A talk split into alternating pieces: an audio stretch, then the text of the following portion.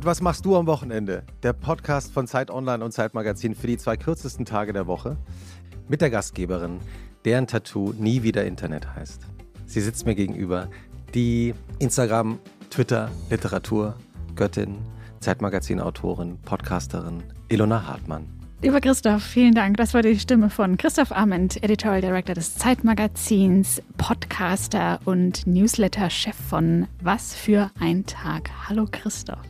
Hallo Ilona und wir begrüßen eine ganz besondere Gästin, die auch Podcast-Star ist mittlerweile. Ich meine, sie macht eigentlich alles. Sie schreibt Bestseller. Hm. Sie ist die deutsche ach, was darf man jetzt eigentlich sagen? Das deutsche Gesicht ist auch komisch, ne? Eine der Köpfinnen von Fridays for Future, Deutschlands bekannteste Klimaaktivistin. Und sie ist heute hier und über ihr Wochenende zu reden. Herzlich willkommen, Luisa Neubauch. Hi, guten Tag, hallo.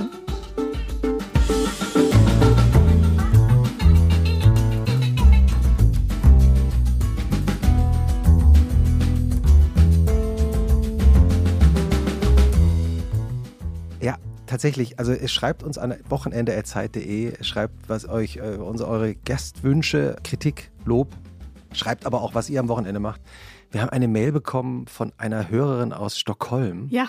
die uns geschrieben hat, ihr Wochenende, inspiriert von unserem Podcast, oder? Hast, ja. du, hast du gelesen? Ja, ich habe das gelesen und ich habe dann auch dir zurückgeschrieben, kann nicht kommen, muss nach Stockholm. Tschüss. Liebe Grüße, wir, wir nehmen alle diese Stockholm-Tipps in unseren äh, Newsletter auf. Abonniert ihn ganz einfach was für ein Tag. Freitagmorgen kommt dann immer die Wochenendausgabe. Und äh, diese Folge wird wie immer produziert von Konstanze Teschner von Pool Artists. Luisa, wie geht's? Mittlerweile kann man ja sagen, den Umständen entsprechend und damit alles meinen. Pandemie, Klimakrise, Krieg, alles geht. Mhm. Ja, also ich würde sagen, es ist eine ganz merkwürdige Zeit und ich finde auch ein beklemmendes Jahr bisher. Bilanz, würde ich sagen, ist sehr gemischt. Unterm Strich würde ich aber auch zu Protokoll gehen, dass es mir eigentlich ganz gut geht. Hm. Vielleicht gewöhnt man sich aber auch nur an so eine Krisenüberlastung. Ah ja, ist es so?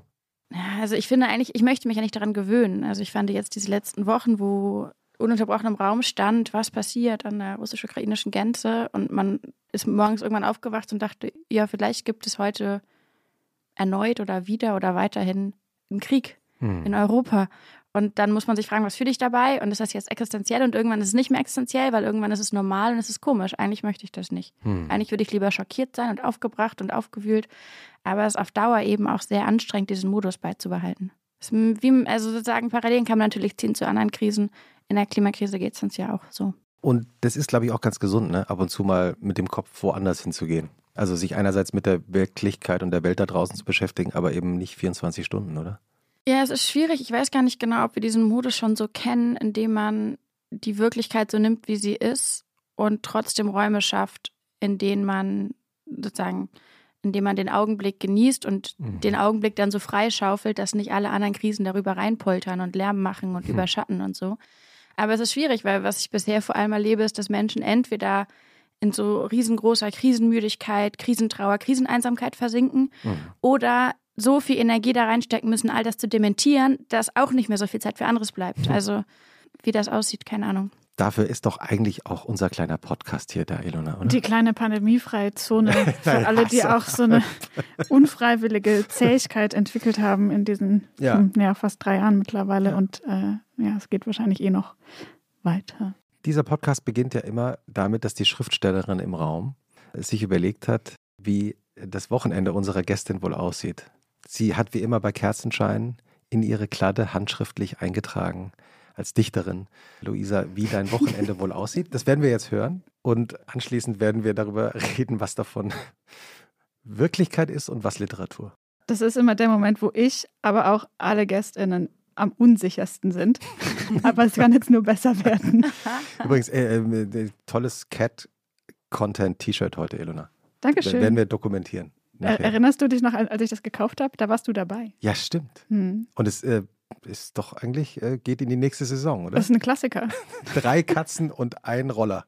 Ich finde eigentlich am besten, dass hier auf der kleinen Kiste draufsteht, let's go. Über den kleinen Kitties. Das muss, glaube ich, gerade ganz merkwürdig klingen für Leute. Man vergisst manchmal, dass man uns das nicht hören. sieht, ne? Ja, ja, Ja. Und vor allem, du warst auch dabei, als ich das gekauft habe und man fragt sich, nee, schneller so über den Wochenmarkt, Samstagvormittags. Und es war nicht das Katzenshirt, aber ein anderes Katzenshirt, da warst du auch dabei. Wir verraten nicht, welcher Wochenmarkt das war, aber wir schweigen. Genießen die Katzen. Weiter zum Wochenende von Luisa Neubauer. Wir fahren fort im Protokoll.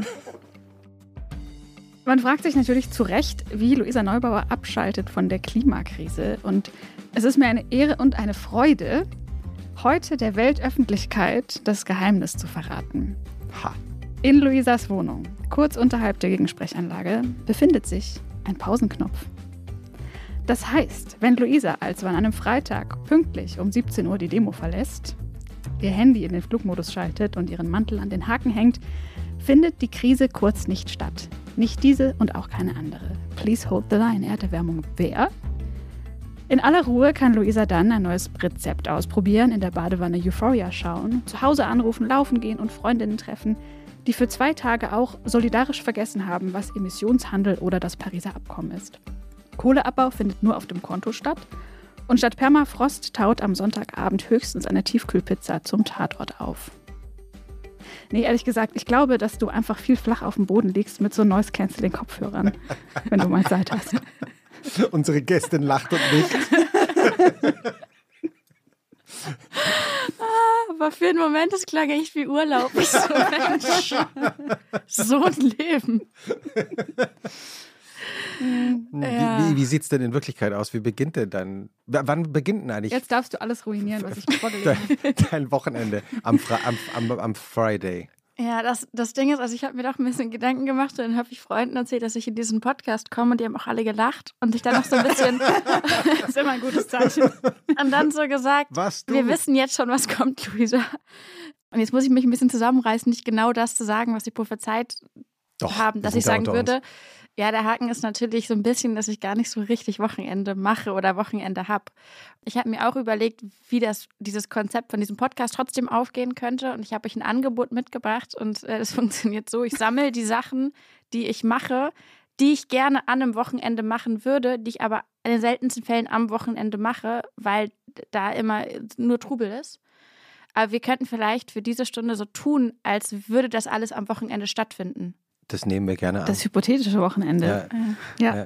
absolut. dann fang, fang doch mal an mit deinem hypothetischen Das Wochenende, so ja am, an. am Das ist Freitag natürlich ein nach der richtiger, Demo. genau, die Demo. Und man muss dazu ja sagen, also diese Demos, die sind na, für diejenigen, die sie organisieren, hören die ja nicht auf, wenn alle nach Hause gehen. Achso, ich dachte, da machst du auch dein Handy aus und dann war es das. Entspannung. Sorry. 17 Uhr nochmal aus, So, ausstempeln. Freunde. Genau. Äh, ja, also das ist tatsächlich ein, also ne, wie das halt so ist, dann vor, vor zwei Wochen zum Beispiel habe ich in Oberhausen gestreikt. Ganz, ganz toller Klimastreik. Und es war ganz schön, aber es war auch ein extrem langer Tag. Wir hatten morgens noch so eine Pressekonferenz gemacht und ich kam aber auch aus Paris angereist. Und das heißt, wir sind dann in den Zug von Köln, Oberhausen. Dann haben wir im Gasometer da gestanden. Das Schade, Gasometer dass wir deine gestikulierenden meine- Hände, meine die, Handys. du, die du jetzt zeige praktisch euch wie du, gerade, wie wie groß das Gasometer ist. wie du geografisch Paris, deine Oberhausen. Strecke Ja, genau. Es war, es, war, es war wild auf jeden Fall, aber geht erstaunlich gut, die Züge und so. Und das ähm, Gasometer in Oberhausen ist sehr kalt, also wir waren alle durchgefroren. Dann sind wir zum Klimastreik, der war ganz, ganz, ganz schön. Und dann war der aber erst, weiß ich nicht, um sieben oder acht zu Ende. Dann musste ich rennen zum Regionalzug und saß im Zug, es war Freitagabend. Und da hatte ich so einen kurzen Moment, wo ich dachte, Freitagabend, Luisa, die Welt steht dir offen. Und dann ist mir eingefallen, dass Nein. ich, genau, dass ich dann natürlich im Zug, ne, dann macht man die Nachbereitung, dann schreibt man noch Mails nach, dann muss man vielleicht noch kleine Interviews machen, dann schreibt man die Tweets, da muss man gucken, irgendwer schreibt mir dann auf Instagram, Luisa, ich habe gerade bei der Demo meinen Schlüssel verloren, kannst du mir jetzt die Leute finden, die den Streik organisiert haben, dann finden wir, Schlüssel wurde gefunden, dann, dann finden wir die Leute zusammen, dann ne, fällt mir auf, dass ich ja in einer Stunde den nächsten Termin habe in Köln dann. Das heißt, ich fahre dann ganz schnell nach Köln und sortiere die Sachen so rum, dass ich zu diesem Termin gehen kann und nicht aussehe, als käme ich gerade von so einem drei Tage Festivalbesuch. und dann habe ich drei Stunden später wieder einen Zug genommen und woanders hingefahren. Und das Moment mal, war nach der, dem Termin in Köln. Also das ja, heißt, genau, es war dann, und das, ja, das, das war jetzt nicht meine glorreichste äh, deutsche Bahnzeit. Wie viel Uhr war das dann, als Ähm, du weitergefahren bist? 23.55 Uhr, aber mit zwei Minuten Verspätung. Das ist okay. Das ist okay. Genau, also das und, und dann, und dann, und Entschuldige, aber wenn Ach du so. dann um 23.55 Uhr mit zwei Minuten Verspätung in Berlin äh, nee, angekommen da war ich dann, nee, nee, da bin ich in Köln losgefahren. Ah, okay. Genau. Um rechtzeitig am nächsten Morgen anzukommen. Und dann ist natürlich tricky, weil dann muss man sich überlegen, ist ja Wochenende. Müssen wir so ein kurzes Wochenend-Feeling auch einbauen? Hab dann also, Ah, Du hast im Zug geschlafen. genau, ich schlafe dann schon im Zug, wie es halt so geht, aber Zugschlafen ist ja schwierig, weil da ist, glaube ich, das Gefährlichste von allen, dass man sich selbst zu viel Druck macht und sich vornimmt, so ambitionierte Schlafziele steckt. Das funktioniert nie. Funktioniert im Leben überhaupt nie, muss man sagen. Genau. Nicht nur im Zug, Aber aber, im Zug ist man also öffentlich exposed. Da sehen alle auch den Selbstmitleid, indem man sich dann so suhlt und denkt, oh, das Leben ist so schwer und ich kann jetzt auch nicht schlafen und ich möchte doch einfach nur und wieso müsst ihr so laut sein und kann mal jemand das Licht ausmachen und so. Also das passiert ja, deswegen braucht man maximale Nachsicht. Das ist wie in Krisen. Die Krisen sind ja auch nicht nachsichtig mit uns, deswegen müssen wir besonders nachsichtig mit uns selbst sein. Schlafe im Zug, same thing. Ganz viel Nachsicht mit uns selbst. Ich habe dann also ein bisschen geschlafen, ein bisschen Podcast gehört, ein bisschen gelesen oder so. beim Podcast hören kann man gut einschlafen eigentlich, Genau, oder? ganz schön. Also auf, kommt auf den. Podcast an, Ja, glaube ich. Ne? ja. Aber dann kam ich am nächsten Morgen an, dann war Wochenende und ähm, das ist sozusagen, was ich eigentlich sagen wollte, es war jetzt ein großer Bogen, aber das Wochenende fängt natürlich, wenn es anfängt, schon sehr verspätet an. Weil der, der Freitag so ins Wochenende reinschwappt und so ein bisschen invasiv dann sagt, hallo, hallo, hallo. Noch nicht. Aber ist dann so dieser Moment, also wenn du dann am Samstagmorgen total fit und ausgeschlafen am Bahnhof in Berlin, vermute ich, Mhm. oder Hamburg oder wie auch immer, ankommst, dann ist doch eigentlich so ein Wochenende-Feeling, ne? Genau, dann mache ich direkt einen Sonnengruß auf dem Bahngleis. Ja, ne? Sag, hallo, ähm, ich bin da. Da wollen wir mal Fotos sehen. Genau, und jetzt, also jetzt fängt ja das Wochenende an, was ich gerne hätte. ja, ja. Was ich, genau. Und ich denke gerade ehrlich gesagt immer noch über Euphoria in der Badewanne nach. Das habe ich nämlich noch nicht geguckt. Und ich, Sehr zu empfehlen. ist es gut? Soll ich gucken? Ich habe es Unbedingt. auch noch nicht geschaut. Ich sage das immer, ich unterstelle das immer allen Leuten, weil ich immer die Letzte bin, die normalerweise was schaut. Ich habe ein bisschen Angst vor Euphoria, ehrlich Muss man gesagt. gar nicht haben. Hatte ich auch, Ja? weil ich dachte, es ist vielleicht krass. Aber Ja. es ist krass und ganz toll. Aber und du bist auch, kann, also ich weiß nicht, wie deine Body-Issues waren als Teenager. Ich habe das Angst, ich- dass mich das ein bisschen triggert. Ah, ja. Nee. Ich weiß nicht, ob das für ist- Männer so ein Ding ist, aber für mich schon. Naja, Männer sind auch Menschen. Ja, aber, aber- es sind ja weibliche. Ja, aber wir leben weiß. Patriarchat, Ja, ja, das ist ein Konzept, ne? Da. Stimmt. Der Hälfte wird gesagt, hasst euren Körper, der anderen Hälfte halt, ne? Deutlich weniger. Das, ja, das ist völlig richtig. Wird aber auch alles zum Thema gemacht in Euphoria. Ja? Ja, ja. Auch die Veränderung ähm, älter und jünger und so. Also das. Nee, also genau. Äh, wir haben ja hier schon öfter drüber gesprochen. Ist lohnt sich. Sonnengruß am Bahngleis, ich, das finde ich eigentlich geil. Am besten in diesem kleinen Raucherquadrat. Das ist jetzt der, der Sonnengrußbereich. Das wäre eine schöne Umwidmung, ne? Mhm. Yoga-Space. Ja. Kommt mal alle runter, Leute. Nikotin hilft, aber Yoga auch. Wär, wärst du dafür, so ein Yoga-Space einzuführen? Ob ich das machen könnte? Ja, also ob du dafür wärst. Das, Ob ich dafür wäre? Ja. Ja, ehrlich gesagt, ich muss ja wirklich, also ich bin ja in relativ vielen so Fronten am Start und ich will mich eigentlich nicht noch zusätzlich mit den Rauchern anlegen. Aber wenn es da so eine RaucherInnen-Initiative gäbe, dann würde ich sie unterstützen. Ich habe Okay. mal beim Meditieren geraucht, nur um das nochmal ähm, Danach ging es Mit anderen auch zusammen? Oder, Nee, oder? nee, allein. Das war, aber das war auch a low point in my life. aber ähm, das war jetzt nicht so, dass es die Entspannung verdoppelt hätte oder so. Das finde ich immer sehr gut. Ah, ja, wie geht denn dein Samstag dann der weiter? Samstag, ne? Genau. Du trinkst doch so viel jetzt Kaffee. habe mach- ja, jetzt hab ich ja alle, jetzt stehen mir alle Türen offen. Jetzt Ja. kann ich mir überlegen, was ich gerne machen würde. Also ich glaube, dann würde es so aussehen, dass ich, weil ich jetzt da so viel im Zug so, so ein bisschen so unbequem rumgelegen hat, habe, dann würde ich erstmal eine Runde Sport machen. Und vielleicht mit meiner Sportfreundin zusammen. Da würden wir so, und ich möchte so ein Ding machen, wo Leute spazieren gehen und man selbst joggt vorbei. Ah. und grüßt, und Hallo. grüßt freundlich. Ich habe das Leben im Griff. Nee, ähm, und da würden wir, da würden wir eine große Runde durch den Tiergarten joggen. Ich würde, Braucht man eine Sportfreundin, um regelmäßig Sport machen zu können? nö, aber macht mir Spaß, Ja. glaube ich, ne? Also ich habe, ich habe ehrlicherweise, ich habe diverse Sportfreundinnen. Wissen die das? Die, Die dass wissen, dass das, sie nicht eine sind. Nee, tatsächlich ist, also ist auch eine, ist auch eine sozusagen so eine regionale Situation. Sportfreundin in Göttingen, Sportfreundin in Berlin, Sportfreundin in Hamburg. Eine, die macht immer nur bis 7 Uhr morgens Sport, da darf ich halt nicht verkatert sein. Das heißt, dann. Ist das die Hamburgerin? Ab. Nee, nee, ist die Berliner. Andere, Ja. eine, ja, ist auf jeden Fall kompliziert. Und es ist natürlich schön zusammen. Vor allem, weil man auch, weil ich auch mehr, ne, können wir mal Rennrad fahren gehen oder Skateboarden oder halt laufen oder was auch immer, wonach uns der Sinn steht, dann ist man ein bisschen. Große Menschheitsfrage. Unterhaltet ihr euch dann beim Laufen oder nicht? Ja, ja. Aha, das ist eigentlich natürlich so ein bisschen so. Nee, da, lieber Christoph, belehre ich dich gerne. Gerne. Die ideale Laufgeschwindigkeit ist die, bei der man sich noch gut unterhalten kann. Ja, ja, genau. Und also dann ich meine hast ja du ein nur, Ausdauer, hast Ja. du Ausdauertraining. Du musst halt ein bisschen gambeln und ab und zu, wenn du wirklich gar nicht mehr kannst, musst du halt sehr komplexe Fragen stellen, damit du mal eine Runde Ruhe hast. der alte, alte Podcast-Trick. so eine nicht ganz klare Frage stellen, dann wird's, hat man wieder ein paar Minuten Zeit. Und erzähl mal, wie lief das mit ihm denn noch letzte Woche? Hat er sich eigentlich wieder gemeldet oder würdest du dir wünschen? Nee, der wollte so andere Dinge, ja.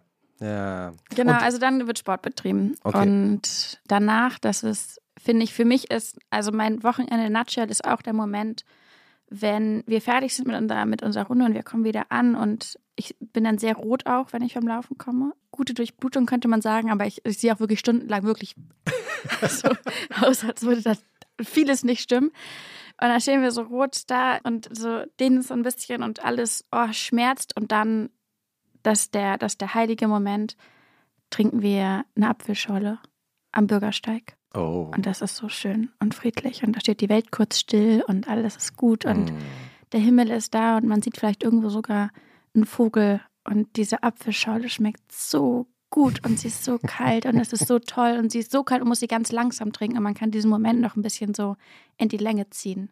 Oh, das ist aber jetzt ein schönes Wochenende-Feeling, oder? Also ist das vielleicht einfach der Pausenknopf? Ja. Das ist mein Wochenende, ja. Hm. der Apfelschollen-Pauseknopf. Hm. Auf Das dem, auf dem, auf dem, Auf dem Bürgersteig, aber man steht so ein bisschen, also das je nachdem so ein bisschen, aber was ich ganz gerne mag, ist, man kauft die Apfelschorle und dann geht man so ein bisschen noch ein paar Schritte. ah, und setzt sich dann und irgendwo. sucht sich dann so einen Ja. kleinen Spot. Und es kann sein, dass man dann vielleicht am Hauseingang sitzt, da muss man vielleicht mal kurz aufstehen, wenn jemand vorbeikommt. Aber auch dann ist es irgendwie schön, weil sich alle kurz freuen. Man hat eine kurze Interaktion und alle genießen das. Also in der Regel ich vor allem. und dann setzt man sich wieder hin und es ist ganz, ganz warm. Auf den Bürgersteig setzen ist überhaupt, finde ich, eigentlich eine unterschätzte Geste das im. Leben, oder? Weil im Grunde genommen ist ein Nichtort, Ja, aber man macht ihn zum Ort, in dem man sich entscheidet, das ist jetzt mein Ort, da setzen wir uns jetzt hin. Ja. Und plötzlich ist es eine Bank ja. oder ein Stuhl oder so. Also auch so ein Sommerding. Sehr. Extremes Sommerding. Ja. Admiralbrücke an einem Juliabend. Ja. Aber da findest du keine, keine Sitzplätze, da Da darfst du vielleicht noch stehen. Genau. Da gibt es nur noch Stehplätze. Ja, ja total. Und dann geht es dann weiter bei dir. ja, dann bin ich ja, also dann bin ich eigentlich bereit für den Montag, aber wir können noch kurz den, das Wochenende zu Ende machen. Das Fünf-Minuten-Wochenende mit Luisa Neubauer. Ach, Dann so reicht es auch wieder mit der Entspannung. Nee, zu dem Zeitpunkt, dann haben wir auch besprochen, was man bespr besprechen muss. Also dann waren wir irgendwie eine Stunde unterwegs und dann haben wir auch haben wir das Catching Up betrieben, dann haben wir die nächste Woche angeguckt, dann haben wir alles ein bisschen sortiert, was geht im Leben. In dem wirklichen Leben der, äh, der Luisa Neubauer würde ich dann natürlich, dann würde ich reingehen und dann hätte ich einen Termin. Was heißt denn ein Termin? Naja, das Ding ist ja, das ist, ich, ich bin ja so ein bisschen auf dieser Intersection zwischen sozusagen Politik und Aktivismus und ganz viele Termine von Leuten, die Sachen ehrenamtlich machen, und ich arbeite ja vor allem Menschen, die Sachen ehrenamtlich machen, finden natürlich am Wochenende statt, weil Menschen unter der Woche arbeiten. Und das heißt Kongresse, ich bin auf irgendwelchen Panels, Podien, Workshops, wir machen eigene Strategieplanung, wir treffen uns und kreieren Content für unsere Klimastreiks. Wir überlegen uns, ähm, was passieren muss. Das ist das eine, was passiert natürlich viel. Also ich bin eingeladen oder wir organisieren was selbst. Mhm. Unsere internationalen ähm, sozusagen Termine finden natürlich vor allem am Wochenende statt. Das mit den Zeitzonen angenehmer. Das heißt, die Mittagsstunden sind immer die, wo ja die große Zeitzonenüberlappung ist. So zwischen 12 und 2 ist eigentlich immer irgendwas, wo Leute auf der anderen Seite der Welt halt dann auch noch wach sind. Und dann studiere ich ja auch noch und das heißt, vieles, was ich dann noch für mein Studium mache, passiert dann natürlich dann noch. Ich dachte, du bist jetzt endlich fertig, oder was? Äh, Also, über- Das danke, darf man doch nicht danke. fragen. Twist ja, the doch, nice. naja, wir haben, wir haben mal eine Stunde lang beim Alles gesagt Podcast, ist auch Im schon eine Weile her, haben wir ne? nur über deinen Studienabschluss gesprochen und da Ja, aber das war ein anderer Studienabschluss. Ja, da, ja, das war weiß. mein Bachelor, jetzt bin ich im Ja. Master. Ja. Und ja, ich bin immer noch im Master. Ich finde Studieren aber so großartig. Ich wüsste jetzt gar nicht, warum ich so schnell wieder mit aufhören sollte. Das ist die Antwort für die Mama, gell? nee, ehrlicherweise, ehrlicherweise, das kann ich kaum sagen, aber ich bin ja wirklich, also im Herzen auch ein riesengroßer Nerd und ich liebe es so sehr. Das ist so spannend, was wir machen. Und zum Beispiel letztes Wochenende, es war so toll. Ich hab, hatte eine Prüfung und da habe ich über Korallenisotope gesprochen. Und das heißt, ich habe den, den Samstag zwei, drei ganz, ganz schöne Stunden mich da mit beschäftigt, was uns eigentlich Korallen über das Weltklima erzählen. Und boah, es ist so magisch. Und was erzählen Sie uns? Naja, oh, gut, dass du fragst. Also, um es ganz kurz zu machen, wir wollen ja die Leute hier jetzt nicht. Also, kurzum, wenn sozusagen Korallen wachsen, dann bauen die sich praktisch, indem sie Sauerstoff aus dem Wasser aufnehmen. Ganz, ganz, ganz runtergebrochen. So, und Sauerstoff im Wasser ist das ja, ne, H2O, der Sauerstoff drin. Das ist, das variiert, wie genau die Zusammensetzung ist von diesem Sauerstoff, variiert je nachdem, wie warm oder kalt es auf der Welt ist. Stark zusammengebrochen. Und wenn es sehr kalt ist, dann hat das Wasser eine etwas andere Zusammensetzung, als wenn es sehr warm ist. Und das hat etwas mit Gletscherbildung zu tun, mit Eiszeiten, mit warmen Zeiten. Das hat was noch mit anderen Komponenten zu tun. Aber kurzum können wir, wenn wir uns dann irgendwann diese Korallen angucken oder wenn wir Bodenproben nehmen und diese Korallensedimente analysieren, können wir sehen, je nach Schichtung, wann war es vor wie vielen Jahren wie kalt oder wie warm auf der Welt. Und das ist natürlich ganz fantastisch. Das heißt, wir können einmal so über Paläoklima ganz viel erfahren, also über das weit zurückliegende Klima, aber wir können natürlich auch dann Rückschlüsse ziehen auf zum Beispiel zukünftige Klimaereignisse. Und das ist ganz, es ist so atemberaubend, weil diese Korallen, die sind ja nicht irgendwie, ne, die sind nicht da, weil sie denken, Mensch, wir tun den Menschen Gefallen und erzählen ihnen was über das Klima, aber sie sind so ein Archiv. Und irgendwo auf diesen Atollen im Pazifik, in diesen wunderschönen Korallenwelten, wenn sie noch, wenn sie noch leben, sehen wir so ein, so ein kleines Geschichtsbuch des Weltklimas in diesen Korallen drin.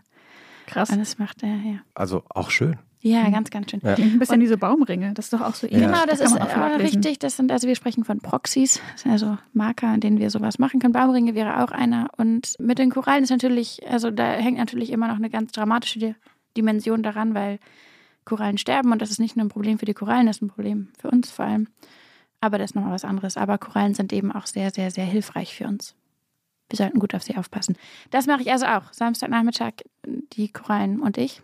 Und dann in meinem Wochenende, wie ich es gerne hätte, findet dann im besten Falle etwas statt, was draußen ist. Beim idealen Wochenende ist ja auch immer Sommer. Oder Glühweinzeit. Das ist so variiert. Und dann bin ich vielleicht verabredet zum Kaffee trinken. Ich trinke wahnsinnig gerne Kaffee. Manchmal ist das auch so ein bisschen beruflich und privat zusammen, dass ich jemanden treffe, mit dem ich ne, aus irgendwelchen Gründen auch noch andere Sachen sprechen muss, aber wir machen es nett und wir trinken dabei Kaffee oder zwei. Mhm. Kann man auch machen, finde ich. Was ist deine Standard-Kaffeebestellung? Einfach Cappuccino. Cappuccino, nicht Flat White? Nie, aber echt, also. Man schmeckt auch nicht so viel Unterschied. Ja, ich also, Was ich eigentlich können wir das hier verraten, dass Flat White nur ein anderes Wort dafür ist? Hä? Nee. Achso, nee. Ich glaube nicht. Also fast. Also vorhin haben wir den Leuten schon die Raucherzone am Bahnhof weggenommen. Jetzt können wir mit Gang runterschalten. Yes. Also, jetzt reicht's. Jetzt nehmen wir nicht eine Flat White Experience, doch so urban. Nee, ähm, ich bin da ehrlich gesagt, ich glaube, ich bin da flexibel und ich weiß, es ist ein bisschen counterintuitiv, weil ich trinke sehr viel Kaffee. Man müsste sich eigentlich ganz toll damit auskennen dann und so eine bestimmte Säuregrad, Schnicki-Schnacki, Röstungsveranstaltung irgendwie alles auswendig können und dann so einen Schluck nehmen und sagen, oh wow, wo habt ihr den angebaut oder was auch immer, aber ich freue mich einfach über Kaffee. Ich freue mich ganz toll über Kaffee und ich freue mich besonders, wenn bei dem Kaffee so ein kleiner Keks dabei ist. Hm. Das ist so ein Geschenk für diesen Augenblick. Es macht so einen Spaß. Hm. alle Cafés, alle Kaffeebesitzer werden jetzt immer gucken, dass sie möglichst viele Kekse haben. Ich finde das total wichtig. Ja, aber ja. ich finde das auch gut, weil ich weiß nicht, ob ich diesen Vortrag schon mal gehalten habe, aber ab einem gewissen Punkt, wenn man sich zu sehr reinfuchst in dieses Kaffeethema, beschränkt man sich wieder. Also erst ist es eine große Welt, die aufgeht und irgendwann kannst du nur noch an einem bestimmten Ort den Kaffee trinken. Ah, ja. du, bist ja, du, da, ja. du bist ja viel unterwegs und wenn du irgendwie dann weiß ich nicht, in Brüssel am Hauptbahnhof stehst und da gibt es halt nur einen Starbucks und du sagst, boah, also da kann ich aus verschiedenen Gründen gar nicht mehr reingehen, brauche aber jetzt dringend Kaffee. Das limitiert einfach sehr die Grenzen. Oder wenn du an der Tanke irgendwo an der Autobahn bist. Das Verrückte, das Verrückte an Kaffee ist auch, ich habe einen, einen Freund, einen amerikanischen Journalisten, der war der erste Coffee Critic der New York Times. ähm, was aber sozusagen vor allem darin bestand, er musste halt die Cafés testen in New York, wo halt jetzt der Kaffee am besten schmeckt. Und ist so ein Kaffee-Experte geworden, dass er irgendwann natürlich in, äh, gedacht hat, ich schreibe ein Buch über Kaffee. Das war vor ungefähr zehn Jahren. Hm. Das Buch ist bislang immer noch nicht erschienen. Was? Weil es ist ein, ein natürlich vollkommen unendliches Thema. Der hat mir da mal erklärt, wenn du in Äthiopien zum Beispiel in einem Kaffee-Anbaufeld, also das sind ja keine Anbaufelder, sondern es ist einfach Land, bist, da verändert sich der Boden innerhalb von 20, 30, 40 Metern so extrem, dass, der, dass die, dieselbe Kaffeebohne auch komplett anders schmeckt. Boah. Das heißt, es ist Nee. ein Nerdtum, Ah. äh, an dem er auch bisher äh, gescheitert ist, zumindest was das Buch betrifft. Also, Aber hat er sich, also, so ein bisschen obvious jetzt, aber das mit dem Kaffee ist ja auch noch aus anderen Gründen ein Problem. na klar. Es gibt zwei große Kaffeesorten, ne, Arabica und Robusta. Und die Anbaubedingungen, unter denen dieser Kaffee wachsen kann, sind nicht so richtig gut kompatibel mit dem, was wir gerade mit dem Planeten anstellen. Und das ist echt, also ich fand es früher, also für mich war es früher immer so ein bisschen so ein Fun Fact, so, oh, Bier, Schokolade, Kaffee, wird alles voll schwierig sein, Wein auch natürlich, also nicht so wild, aber wenn man sich da so ein bisschen reinliest, habe ich letztes Semester ein bisschen ausführlicher besprochen bei uns. Er ist ganz, ganz, ganz krass. Also, und dahinter hängt ja nicht nur irgendwie, dass wir in Prenzlauer Berg sitzen können und einen guten Kaffee trinken können, sondern hinterher steckt ja ein, äh, stecken ja Wirtschaftssysteme dahinter. Kleine kannst du das dann selber, kannst du das dann selber, wenn du den Kaffee trinkst? Dann schmecke ich nicht die Klimakrise. das wollte ich gerade fragen. Weil, also, Nein, nein, nein, nein, nein. Das ist, so funktioniert es ja nicht. Also das Problem ist ja wirklich viel mehr, dass die Bedingungen, unter denen Kaffee wachsen kann, sind sehr, sehr, sehr spezifisch. Es muss eine bestimmte Höhe sein, es muss eine bestimmte Temperatur sein, eine bestimmte, bestimmte Feuchtigkeit. Und das sind alles Faktoren, die extrem ähm, sensibel sind für Klimaveränderungen. Und das heißt, es, es ist nicht nur so, dass sich die Anbaugebiete verschieben, sie verschwinden vor allem.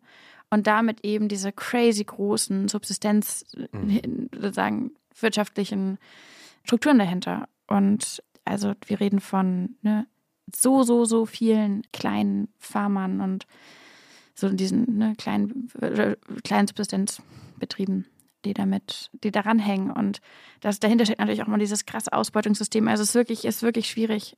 Ich finde, also ich trinke dann, also ich, ne, Leute trinken Fairtrade-Kaffee, ist eigentlich jetzt nicht so. Aber es reicht natürlich alleine nicht, deswegen trinke ich Fairtrade-Kaffee und dann kümmere ich mich wieder um die Klimakrise. genau. ich habe ich hab gestern Abend, wir zeichnen immer dienstags auf, ich habe also am Montagabend habe ich äh, eine neue Arte-Doku mir angeschaut über Angela Merkel, Mhm. äh, die ich sehr empfehlen kann. Ah, da sage ich doch auch was, oder? Du nimmst mir die Worte aus dem Mund. Ach, sorry, okay. Nein, ich nein, habe sie noch nicht gesehen. perfekt. Ist gut? Was Ja, ist ist gut, sehr okay. interessant, ja. Okay.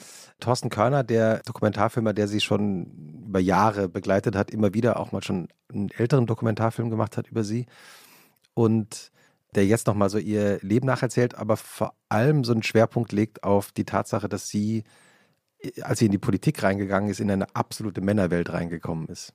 Mhm. Also in der sie im Kabinett saß von Helmut Kohl und ein anderer Minister, den man natürlich vergessen hat, Manfred Kanter, sie im, im Kabinett offenbar permanent mit gnädige Frau angesprochen hat. Was Merkel in diesem Dokumentarfilm jetzt äh, suffisant, ich zitiere aus dem Kopf, äh, so kommentiert, das war jetzt nicht sexistisch, aber paternalistisch. Und man merkt eben, wie sie, aus welcher Welt sie eigentlich kommt, in der sie sich dann durchgesetzt hat. Ziemlich toller Film, ziemlich interessant. Kann ich empfehlen, ist jetzt in der Arte Mediathek zu sehen. Du bist auch dafür interviewt worden. Ne? Ja, genau, Luisa. deswegen frage ich, weil ich habe den Film, glaube ich, noch nicht gesehen. Glaubst du oder Nee, ich habe das, ich habe mir, glaube ich, so Schnipselchen geschickt oder sowas. Mhm. Aber das ist natürlich, das wäre auch so ein klassischer Termin. Das ist dann sonntags morgens, ist es jetzt. Ich weiß, ich muss um 12.38 Uhr den Zug nehmen. Und deswegen haben wir dieses, dieses, diesen Termin auf, was auch immer, 9 Uhr morgens gelegt, damit das irgendwie gut passt. Ich war aber samstags lange wach. Bin also auf jeden Fall nicht in dem Zustand, dass ich eigentlich morgens um neun irgendwo hingehen sollte, um ein Interview für einen Fernsehfilm zu geben. Denk, wir lösen das Problem, indem wir einfach davor noch ein bisschen Sport machen. Macht dann also so eine Kombination aus Sport, dann schnell einen Kaffee, dann komme ich an, bin aber natürlich 20 Minuten zu spät. Dann sind die nicht fertig und müssen noch irgendwelche Kameras rumräumen. Ich weiß aber, ui, ui, ui, mein Zug fährt aber. 12.38 Uhr. Dann sage ich Bescheid, sag, hey Leute, ich habe da so einen Zug, weil ich muss zu einem Termin, das ist so eine Wochenendeveranstaltung. Und dann müssen wir alle so rumdingsen und dann gucke ich nochmal beim Kleinen nach, was ist das nochmal für ein Film hier, was so. Und dann rufe ich nochmal irgendwie jemanden an und sage, hey, ich bin jetzt hier nochmal, kannst du mir nochmal ein bisschen erzählen, wo wird er ausgestrahlt, was passiert damit? Und so. Und ich habe mir dann überlegt, vielleicht so ein bisschen, was ich sagen möchte, aber ich weiß es nicht genau. Ne? Ich weiß nicht, dass, wer da noch alles ist. Später erfahre ich, wo Barack Obama wurde für den gleichen Film auch gefragt. Er redet sehr lange und Ja. ausführlich über Angela Merkel. Aber bestimmt auch ganz lieb, ne? Ja. Ich habe ein bisschen das Gefühl, weil ich sozusagen, ich habe ja, ich bin ja keine Politikerin, ich muss ja nicht jetzt für irgendwen werben oder sowas. Das heißt, ich muss jetzt ja nicht irgendwelche Sachen schönreden, die ich finde, sind eigentlich gar nicht so umfassend ausschließlich schön. Aber wie ich es mitbekommen habe, bin ich, werde ich unter den kritischen Film, äh, Stimmen im Film gehandelt. Anyhow, auf jeden Fall ist es dann so ein Moment, wo ich denke, naja, Leute, wir machen das jetzt erstmal und ihr findet schon gute Sätze, die ihr diesen Film reinpacken könnt. Und dann renne ich los, um noch rechtzeitig den Zug zu bekommen. Und dann anderthalb Jahre später sehe ich, ah, wow, der wird ausgestrahlt. ja. Hm, Tatsächlich ist es so, dass in dem Film ähm, das Thema Umwelt und Klima so als die große Niederlage in meinen Worten geschildert Ja. wird. Ich glaube, das sieht Angela Merkel selber auch so, so merkt man auch. Und du hast sie ja auch getroffen. Ja. Wie, wie ist es gewesen? Ja, es ist, glaube ich, einfach ganz, ganz, ganz ein Riesendilemma, weil sie so dermaßen sympathisch. Und das ist ganz schwierig, einer Person, die so umfassend sympathisch und nett ist. Und ich habe ja auch andere Regierungschefs getroffen. Und das ist wirklich nicht die Regel. Es ist ganz Wen so? schwierig. Also jetzt mal so also unter uns. Präsident Macron oder äh, den ehemaligen italienischen Regierungschef, niederländischen, spanischen, portugiesischen, rumänischen. Okay. Vor allem Barack Obama natürlich auch. Ja. Also der war dann ehemaliger ähm, Präsident, haben wir Mhm. auch zweimal getroffen. Also kurzum, die sind in, also das sind in der Regel sehr, sehr, sehr anstrengende und belastende Unterhaltungen und mit ihr war es zwischenmenschlich total nett und ich glaube, das ist auch so ein bisschen die Krux jetzt, weil man sich das aus einer Klimaperspektive anguckt und denkt, boah, scheiße. Und dann guckt man sich Frau Merkel an und denkt, äh, hä? Es passt gar nicht zusammen, weil man einfach, also man möchte ja gar nicht wahrhaben, man möchte sich nicht vorstellen, dass jemand, der eigentlich so sympathisch ist, mit dazu beigetragen hat, dass so dermaßen viel komplett nach hinten losgegangen ist in Sachen Klima. Und das ist de facto die Bilanz, auf die wir gucken. Und ich glaube auch deswegen ist es so aufwendig zu bilanzieren, wie man dann eigentlich zu ihr und ihren 16 Jahren steht. Und deswegen finde ich es auch logisch, dass Leute dann sagen, oh, Luisa muss da so hart sein und so, die hat doch alles gegeben und so. Und ich weiß, ja, die hat sich so wahnsinnig reingehängt und sie hat sich Mühe gegeben und dann war sie immer noch irgendwie freundlich und sie musste uns einfach nie peinlich sein. Und was für ein Privileg ist das, dass die weiß, die kann jede Auslandsreise machen. Wir müssen uns dann nicht bei der halben Welt danach entschuldigen gehen und so. Boah, so, und wir sehen ja auch, wie es überall anders läuft und so. Und trotzdem stehen wir da so ein bisschen beklommen vor einer Klimakrise, die von Deutschland eben massiv mit angefeuert wurde. Das schon Du bist, du bist ja Mitglied der Grünen, Ja. machst aber keine Politik für die Grünen, kritisierst die Grünen, auch in der neuen Regierung, Mhm. ja, sehr stark. Warum bist du nicht selber nicht in die Politik gegangen bisher? Also ich glaube, manche argumentieren, ich bin schon in der Politik, weil wir Politik neu definieren müssen in einer Zeit, in der so viele neue Krisen Politik definieren. Ach, ehrlich gesagt, ich finde, es spricht gerade für sich selbst. Also wir gucken uns an, was hat in den letzten drei Jahren große Entwicklungen und Sprünge in Sachen Klima möglich gemacht. Und das war arguably nicht das Parlament. Das ist auch wichtig und das braucht es. Aber nach wie vor sehe ich den allergrößten Hebel für die Verhinderung der größten Katastrophen bei der Zivilgesellschaft. Und es ist dann natürlich leicht, irgendwie so runterzubrechen und zu sagen, ja, die Menschen sollen Flyer verteilen und der Rest zählt nicht. Alles andere zählt auch. Aber also der Motor für den Wandel, den es dann in den Institutionen braucht, in den Gerichten und im Finanzmarkt und in der Regierung und so, der Motor von all dem sind die Menschen, die den Druck aufbauen. Hm. Weil bisher sehen wir offensichtlich, ne, wenn der Druck nicht da ist, passiert nicht das, dann passiert auch ein bisschen was, aber bei weitem nicht genug. Und weil die Klimakrise ja immer schneller ist, machen wir nicht mehr mehr Fortschritte, auch wenn sie langsamer sind, wir machen ja Rückschritte. Hm. Es gibt ja, ich kenne so ein, zwei Leute, die in ihrem Leben auch mal darüber nachgedacht haben, in die Politik zu gehen, aber dann gesagt haben, ich bin ja nicht verrückt. Weil wenn du in die Politik gehst, dann wirst du ja von, wirst du komplett durchleuchtet, du musst all, zu allem, was du machst, denkst, sozusagen Transparenz herstellen. Ist das auch ein Thema für dich gewesen? Dass du gedacht hast, okay, so ein bisschen Privatleben, geschütztes Privatleben möchte ich auch haben, was man als Politikerin und Politiker ja nicht so hat. Zumindest weniger. Nee, anders. Ich glaube, oder meine Wahrnehmung wäre jetzt, dass ich eine Tendenz,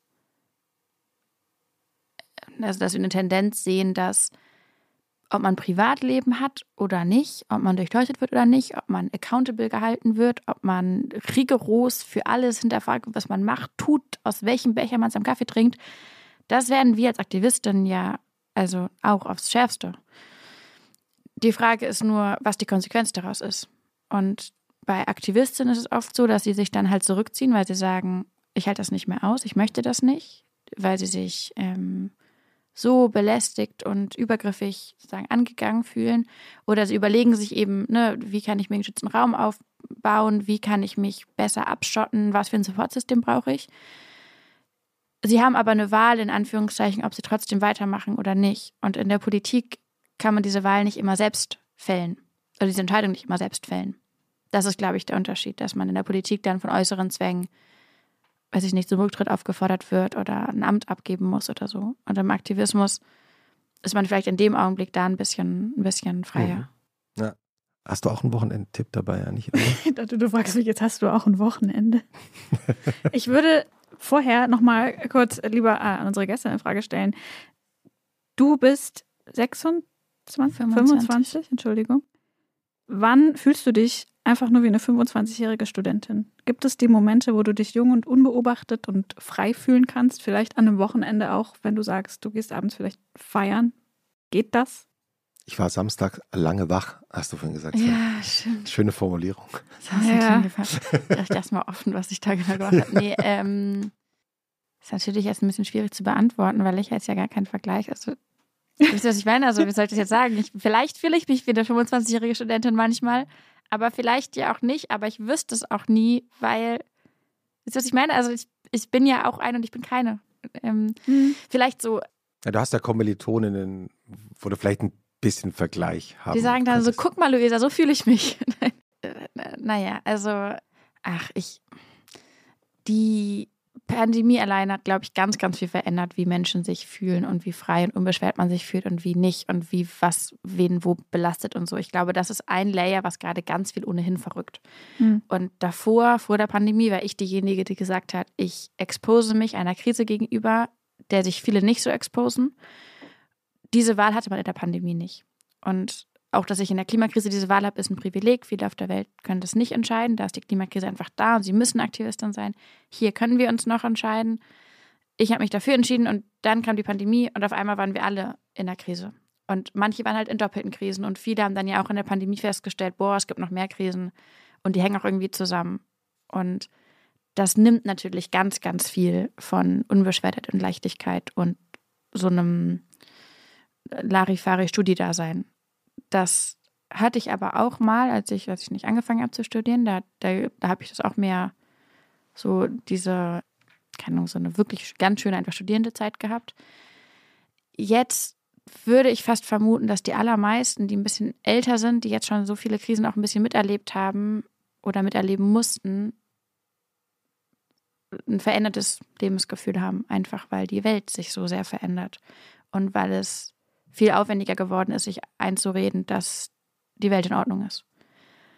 Mm, aber das heißt nicht, und ich glaube, das ist auch was ganz Schönes, das heißt nicht, dass ich auch Momente habe, wo ich einfach ich bin und da bin. Und ich bin ja ohnehin in den meisten Momenten ich. Also, dass ich einen Namen habe, merke ich ja sozusagen, dass hier etwas, was von außen projiziert wird, dass ich darf ja nicht durch die Welt und koche Kaffee und denke, oh, ich bin Luisa Neubauer. Ich koche dann Kaffee und trinke meinen Kaffee und so. Und denkst das du, das, das, das gibt, ich kann das, mir das aber schon vorstellen, dass es manchmal so Momente gibt, wo du denkst, ah, ich würde jetzt gern, ah, fuck, ich bin Luisa Neubauer.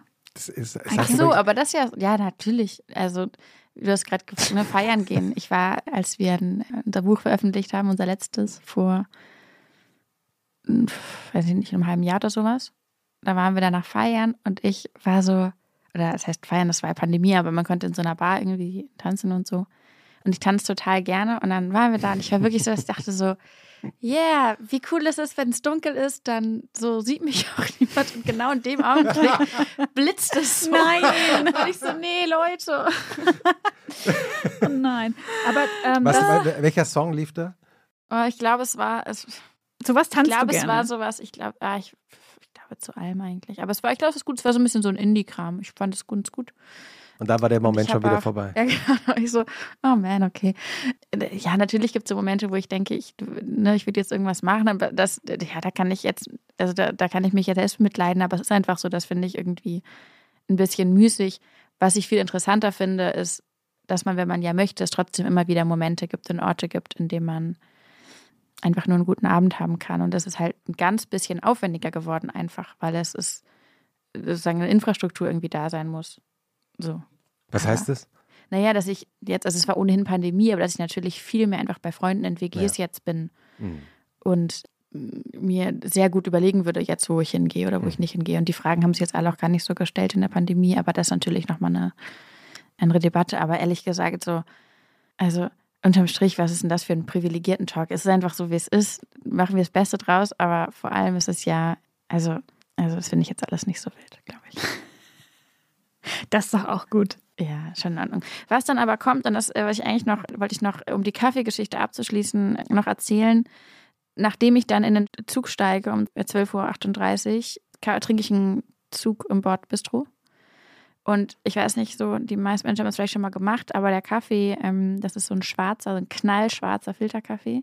Da ist so viel, ähm, also der, das ist, man fragt sich eigentlich, ob er bald dickflüssig wird.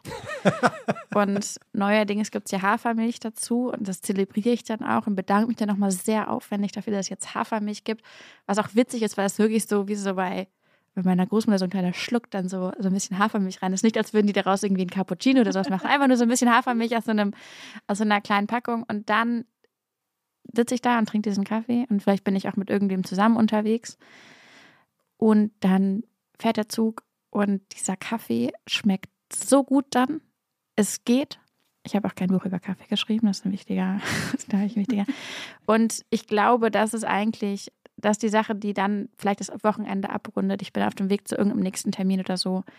Aber es ist so schön in diesem Augenblick. Das sind ja auch Züge, die haben ja auch irgendwas. Das ist immer ein ganz bisschen nostalgisch und das hat auch ein bisschen was ne, paradox Entschleunigendes. Und dann sitzt man da, im Bordbistro gibt es keine Steckdosen. Das heißt, man kann nur einmal den Laptop leer arbeiten und dann muss man da sitzen. Und dann kann man noch einen Kaffee trinken. Ist es entspannt, für dich, wenn der Laptop leer gearbeitet ist? Also wenn der. Naja, das halt ist, also dann muss ich mir das halt ausgeht. überlegen, wie viel möchte ich jetzt sagen, wo möchte ich meine Zeit verbringen. Also so eine ganz interessante Ressourcenabwägung muss getroffen werden. Und ich finde das ganz schön. Und dann, genau, und vielleicht bin ich auch in Gesellschaft und wir unterhalten uns oder so und ich bereite mich auf irgendwas vor, was kommt oder so ganz nervig ist. Also diese ganze Romantik wird natürlich komplett gecrashed, wenn ich dann in den Call muss. Und das ist ja im Zug. Also. Warte mal, ich kann dich gerade nicht hören. Ich habe das, genau. der Empfang ist gerade nicht so äh, gut. Sorry, ähm, kann ich aber kurz. Oh, Entschuldigung, Sie wollten nicht vorbei. Ja, äh, ich mach, mach, könnt ihr das Video ausmachen, Leute? Wie viele Handys hast du? Eins. Fünf Pullis. Zwei Koffer. Oh Gott. ähm, interessanter ist doch aber, was sind deine, was ist deine, deine Notification-Einstellungen zum Beispiel für Social Media und deine ganzen, bekommst du Push-Benachrichtigungen? Äh, ich habe keine Social Media Push-Benachrichtigungen. Gar nichts. Nicht mal von Leuten. Aber nee, gar nichts. Ich krieg von niemandem was. Das Einzige ist, dass ein paar FreundInnen von mir haben Notifications, wenn ich was poste, weil sie mit Account-Hacking und so ist es ganz gut, dass die sehen dann, wenn ich was poste und schreiben mir, falls das was sein sollte, was definitiv nach mir aussieht. Was witzig ist, ja manchmal ist schreiben sie mir trotzdem. Ist das schon mal passiert? Ja, Was, wenn du wirklich mal ein iPhone 13 verlost?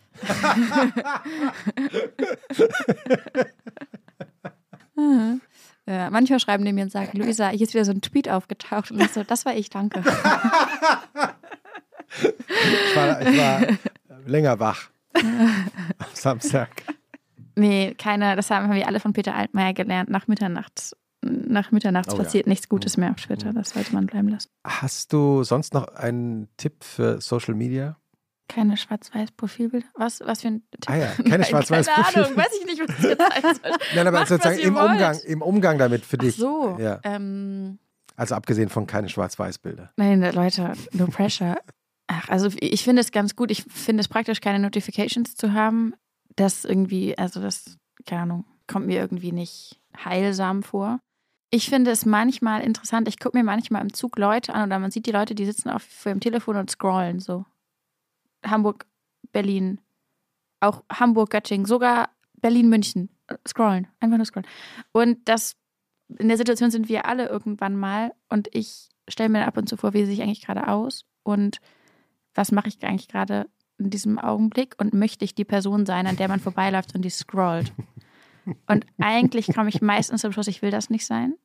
Und ich kann, für mich ist natürlich auch so ein bisschen, ne, dann ist man, bleibt man irgendwie up to date und das für unsere Social Media Strategie und so ist natürlich auch immer so ein ganz bisschen 10% ist auch immer beruflich, kann man, man sich auch immer erzählen. Man kann sich das immer schön ein. Ja, man kann da auch irgendwie so einen Produktivitätsvibe reinbringen. Aber unterm Strich, so man scrollt halt. Und man ist die Person, die dann, ne? Was ist das Schlimme scrollt. am Scrollen?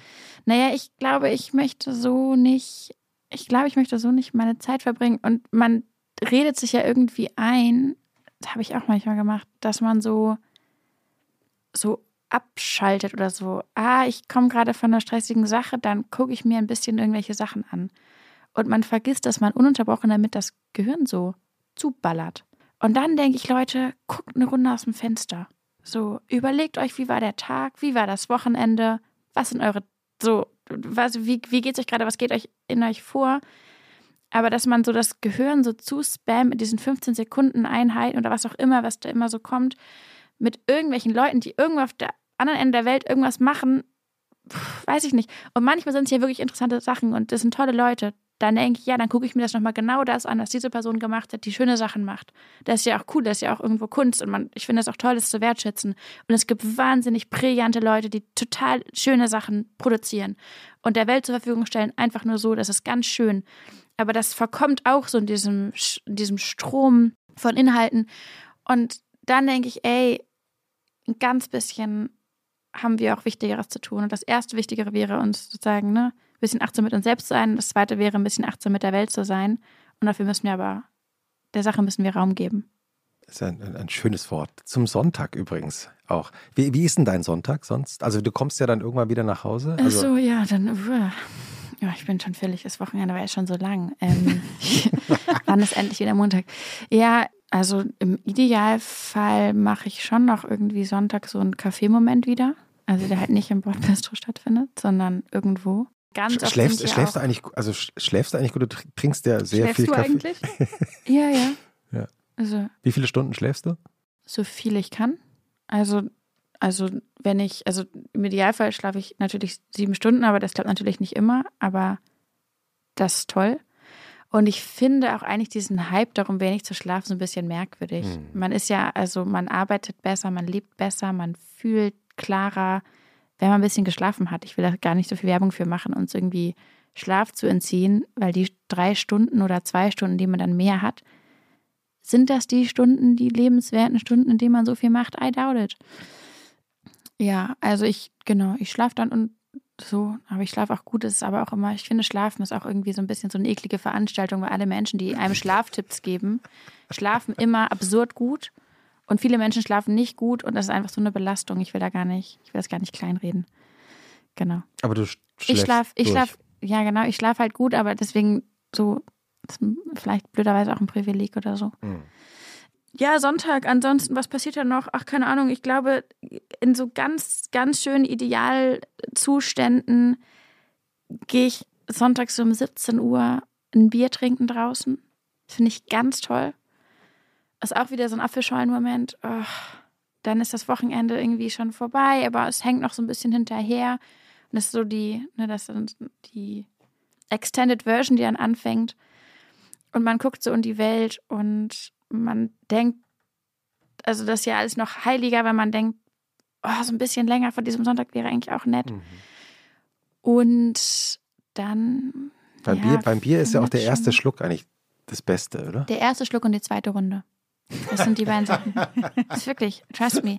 Ich glaube, es ist so one of the most underrated things, das ist die zweite Runde, weil das heißt ja, in diesem Augenblick entscheiden sich alle, der Moment darf noch weitergehen. Mhm. Ja. Und man macht das nicht aus so einem, man macht das nicht aus so einer Routine heraus oder weil es sich so gehört, sondern man macht es daraus, wenn man es will. Nach der, man könnte auch danach gehen, nach der ersten Runde. Man sagt, nee, Leute, das ist so nett. Und wir richten uns kurz in diesem Moment ein. Und dann gehe ich an den Schreibtisch und schreibe, arbeite an meinem Buch ähm, Schreibst du ein neues Buch? Mhm. Kommt im Oktober oder so raus. Geht, mit meiner Großmutter zusammen. Ach, ah. Das ist das, genau, habe ich glaube ich schon auch mal erwähnt. Ganz, ganz schönes Projekt. Und das heißt, das mache ich dann am Sonntag. Und dann wird die Woche vorbereitet. Dann muss ich, gucke auf meinen Kalender für die nächste Woche, denke, hui, hui, hui. Und wenn es wirklich, also jetzt merken wir schon, es kommt alles mit den Stundenzahlen nicht ganz hin, aber der Traum ist dann natürlich, dass ich es schaffe, entweder ein bisschen Tatort oder ein bisschen Anne Will zu gucken. Bei Ilona hat doch recht mit dem, mit, mit dem Tatort. Tatort, genau. Oder? Sonntagabend. Ich habe es wahnsinnig lange nicht mehr geguckt, aber eigentlich finde ich es wichtig. Ich finde auch so, also ich hatte beim der Tatort ging ja von so einer Pflichtveranstaltung zu Cringe-Watching. Ich glaube, mittlerweile ist es auch mehr Hate-Watching geworden, aber macht es ja trotzdem. und ich finde es eigentlich schön. Ich, das, ich, ich mag das. Ich muss auch dann, ich habe nicht den Anspruch daran, dass ich da jetzt mit großer Fernsehkunst ununterbrochen unterhalten werde, sondern es hat was Schönes, Routiniertes. Und das gucke ich oft so bei Freunden oder Freunde kommen zu mir und wir kochen. Und das ist eigentlich dann der. Was, was kochst du am liebsten? Oder was, was äh, kochst du an so einem Sonntagabend, wenn es easy sein soll und gut schmecken soll? Ähm, also also wir sind ja noch in so einem Idealzustand, Absolut, kommen ja. dann zwei Freunde zu mir, die sagen, Luisa, wir haben gestern diese Otto Lengi-Sache ausprobiert, das kochen wir nochmal. Passiert natürlich nie, aber wäre irgendwie witzig. Ähm, ist es schon jemals uns, so passiert? Ansonsten machen wir uns über die Leute lustig, die so abends zusammensitzen und sagen, Mensch, mach mir noch mal ein bisschen Aubergine nach Otto Lengi. ähm, wie ist denn die Aubergine nee. nach Otto Lengi? Oh, die wird äh, geröstet bis zum Umfall. Nee, du, weiß ich nicht, da muss vor allem so ein bisschen Blut und Schweiß dran hängen. So. I gave it all. nee, ich freue mich. Ich ko koche alles gerne. In der Regel finden da irgendwelche Gemüsesorten statt Rosenkohl natürlich hoch im Kurs. Gerade im Winter. Feldsalat. Vielleicht so ein bisschen. Was ich total gerne mag, ist so so Nudelsoße oder sowas aus geröstetem Gemüse. Weißt du, wenn man Gemüse röstet und dann so, das ist ganz schön. Mhm. Auch da gibt es so tolle, äh, tolle Leute, die auf Instagram erklären, wie man in ganz kurzer Zeit ganz fantastische Sachen machen kann. Aber auch da ist natürlich interessant, ne? wie viele Videos von, hat man davon schon geguckt, wie viele Gerichte hat man schon gekocht. Das steht einfach in keinem Verhältnis. Ja, das alte Geheimnis von Kochsendungen im Fernsehen früher auch. Die Leute haben natürlich nicht gekocht, ja. aber man hat es trotzdem gerne angeschaut. Genau. Also ist irgendwas, irgendwas findet mit Gemüse statt und mit Salat und mit irgendwelchen kleinen, was auch immer, Falafelbällchen oder sowas. Was auch okay. immer da. Warte. Klingst jetzt so, als ob du dich dafür entschuldigen müsstest. Nö, also es ist einfach, ich glaube, ehrlich gesagt, ich freue mich total über selbstgekochtes Essen. Ich esse sehr, sehr wenig selbstgekochtes Essen. Und wenn da jemand kocht, ob es ich bin, ob es jemand anders ist, das ist einfach schön. Ich finde, das ist ein, das ist ein guter Moment. Und was dann am Ende genau gegessen wird, Himmel. In der Regel schmeckt es. Ich könnte jetzt anschließen mit, also ich habe ich habe so anderthalb Tipps. Bitte. Einen kulinarischen und einen popkulturellen. Aber der kulinarische passt jetzt, glaube ich, kurz besser. Ich habe es nicht mitgebracht. Sorry. Aber ich nenne es den Salat der Versöhnung, weil ich lange Jahre äh, sehr auf Kriegsfuß stand, generell mit vielen Gemüsesorten, aber speziell mit Sellerie. Oh. Knollensellerie immer noch nicht, aber ich habe mich jetzt an Staudensellerie rangetastet. Mhm. Und äh, der Trick ist, den mit Gurke zu mischen und das beides so klein zu schneiden, dass man im Mund nicht mehr merkt, was ist was, weil Aha. die so einen ähnlichen Biss haben. Und das Rezept, das ist so ein Schnibbelsalat, das macht auch mega geil Bock mit so einem richtig, ich habe so ein riesen Küchenmesser, so, so chefmäßig, genau, das so zu hacken und sich immer kurz so Jamie Oliver mäßig zu fühlen. Da kommt rein Staudensellerie, Gurke, Apfel, am besten eine leicht säuerliche Sorte, Datteln, Zitronensaft, Chiliflocken und ähm, so Rauchmandeln oder geröstete Mandeln. Aber Rauchmandeln sind noch ein bisschen geiler. Und das ist toll. Vor allem kann man den auch gut noch am nächsten Tag essen. Das ist so ein perfektes, ich mache einmal eine riesige Schüssel und kann mich dann da so dreimal am Tag mm. reinsetzen, mäßig. Weil er richtig so durchgezogen hat. Dann. Genau, dann wird das so ein bisschen säuerlich und ein bisschen süß und es hat ja. ein bisschen Biss durch die Mandeln und auch ein bisschen scharf und das ist irgendwie sehr erfrischend. Das, ist nämlich, ich, das klingt fantastisch. Ja. Ich habe den Verdacht, dass äh, äh Werde ich niemals in meinem Leben machen, aber klingt total schön. Allein, dass du es erzählt hast, finde ich. Also es, es, mhm. gibt mir alles, was ich brauche. Das ist quasi aber, wie die Kochsendung. Ja, aber ja. ich hoffe einfach, dass gerade Leute, die ich kenne, das gehört haben und mhm. denken, Mensch, das machen wir nochmal und dann komme ich vorbei. Das genau. bringe ich der Luisa mal sonntags genau. mit, wenn sie wieder sagt, und, ich, genau, ich wollte äh, noch anschließen. Kochen vorbei, ich koche nicht selber. Ah, ich wurde übrigens letztens hier, ich, ich wollte ja nicht vorenthalten, ich habe letztens, war ganz toll, wurde ich bekocht. War, glaube ich, nicht Sonntagabend, aber es hat sich so angefühlt. Und hat eine Freundin von mir ganz klasse, oh, Süßkartoffeln mit Zimt im Ofen geröstet. Und dazu kommt dann, ich glaube, einfach sowas wie Sojajoghurt. Und ein Element vergesse ich gerade. Eine andere Sache war noch dabei, aber es schmeckt so gut. Und ich tatsächlich diese Süßkartoffeln einfach mit so ein bisschen Zimt, ein bisschen Öl. Fantastisch. Das, ach so, und dazu natürlich, genau, und dazu ein Tomatensalat mit so ein bisschen Zwiebelchen und so. Mm. Alles daran. Ah, okay. Das Menü steht. Der Sonntag ist geritzt. Ja. Und du, du hattest noch einen halben ja, Kulturtipp. Ja, äh, weil du vorhin gesagt hast, Angela Merkel-Doku. Und ich bin ja hier zuständig für, also um die Inhalte zu überwinden, komme dann manchmal ich rein und habe äh, jetzt ausnahmsweise kein Energy Drink und keine Schnapspraline dabei, sondern ich habe mir eine Doku angeschaut über den äh, Trap oder Rap-Künstler Young Lean und die ist schon ein, zwei Jahre alt oder ich glaube ja so ein Jahr ungefähr. Ich weiß gar nicht mehr, wie ich drauf kam. Ich war irgendwie so in der Stimmung, ich weiß nicht mehr. Ist mir ja manchmal nach. Man, manchmal Trap. möchte man auch so Schicksale sich angucken irgendwie.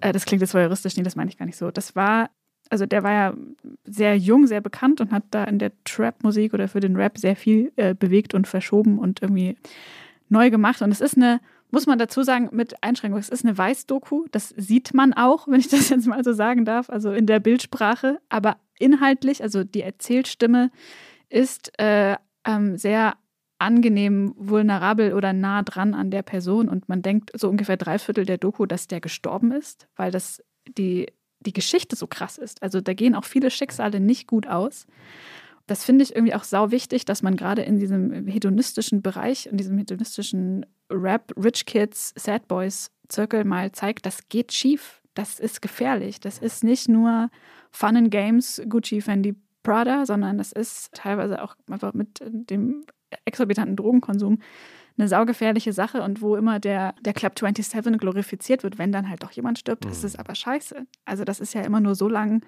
interessant und lustig, bis es ernst wird. Und ich glaube, das haben da viele Kids nicht auf dem Schirm. Und hm. deswegen finde ich das eigentlich ganz, ganz interessant. Ich weiß gar nicht, ob das jetzt die Hörerinnenschaft von uns so anspricht, aber ich auf jeden Fall finde es immer wieder irgendwie spannend, mich mit auch solchen, es ist ja eine riesige Followerschaft, die der hat, mhm, oder eine große, eine große Bubble, mich damit zu beschäftigen. Was bewegt die? Die sind ja auch alle ähm, was so, es wird viel über Mental Health gesprochen und das kommt ja später auch raus. Ich will jetzt nicht spoilern. Es ist, glaube ich, bekannt, dass äh, Jangelin bipolare Störung hat und mhm dass solche Themen dann gerade mit Drogenkonsum äh, ganz gefährlich zusammenschwingen können. Und das hat mir auch nochmal so ein bisschen, der ist ja ein bisschen jünger als ich, auf diese Generation und vielleicht auch so ein generelles Lebensgefühl mhm. Äh, mir ein neues, neues Licht geworfen. Also ich finde es irgendwie auch immer gut, da dran zu bleiben und zu gucken, was bewegt die eigentlich und wie fühlt sich das an, wenn man eben doch viel mit Handy aufwächst, viel, sofort mit Klimakrise aufwächst und sofort einfach sehr tief drin ist in, einem, in einer sehr viel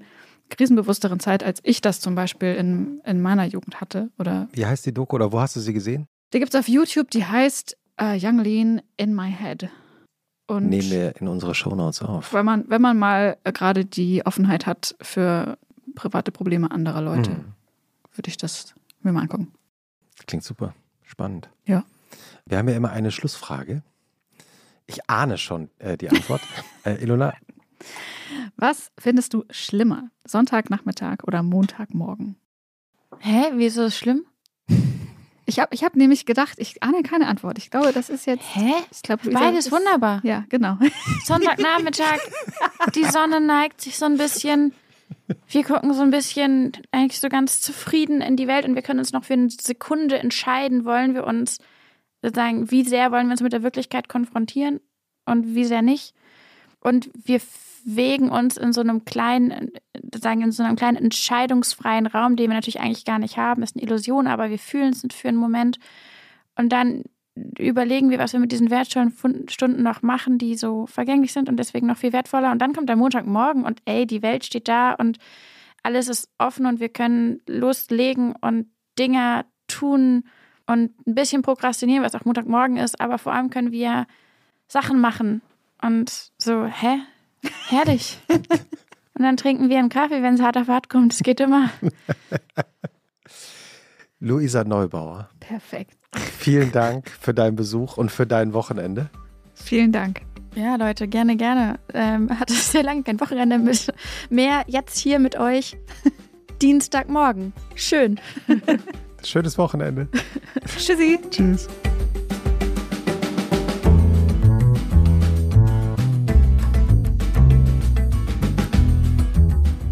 Und was machst du am Wochenende? Ist ein Podcast von Zeit Online, produziert von Pool Artists.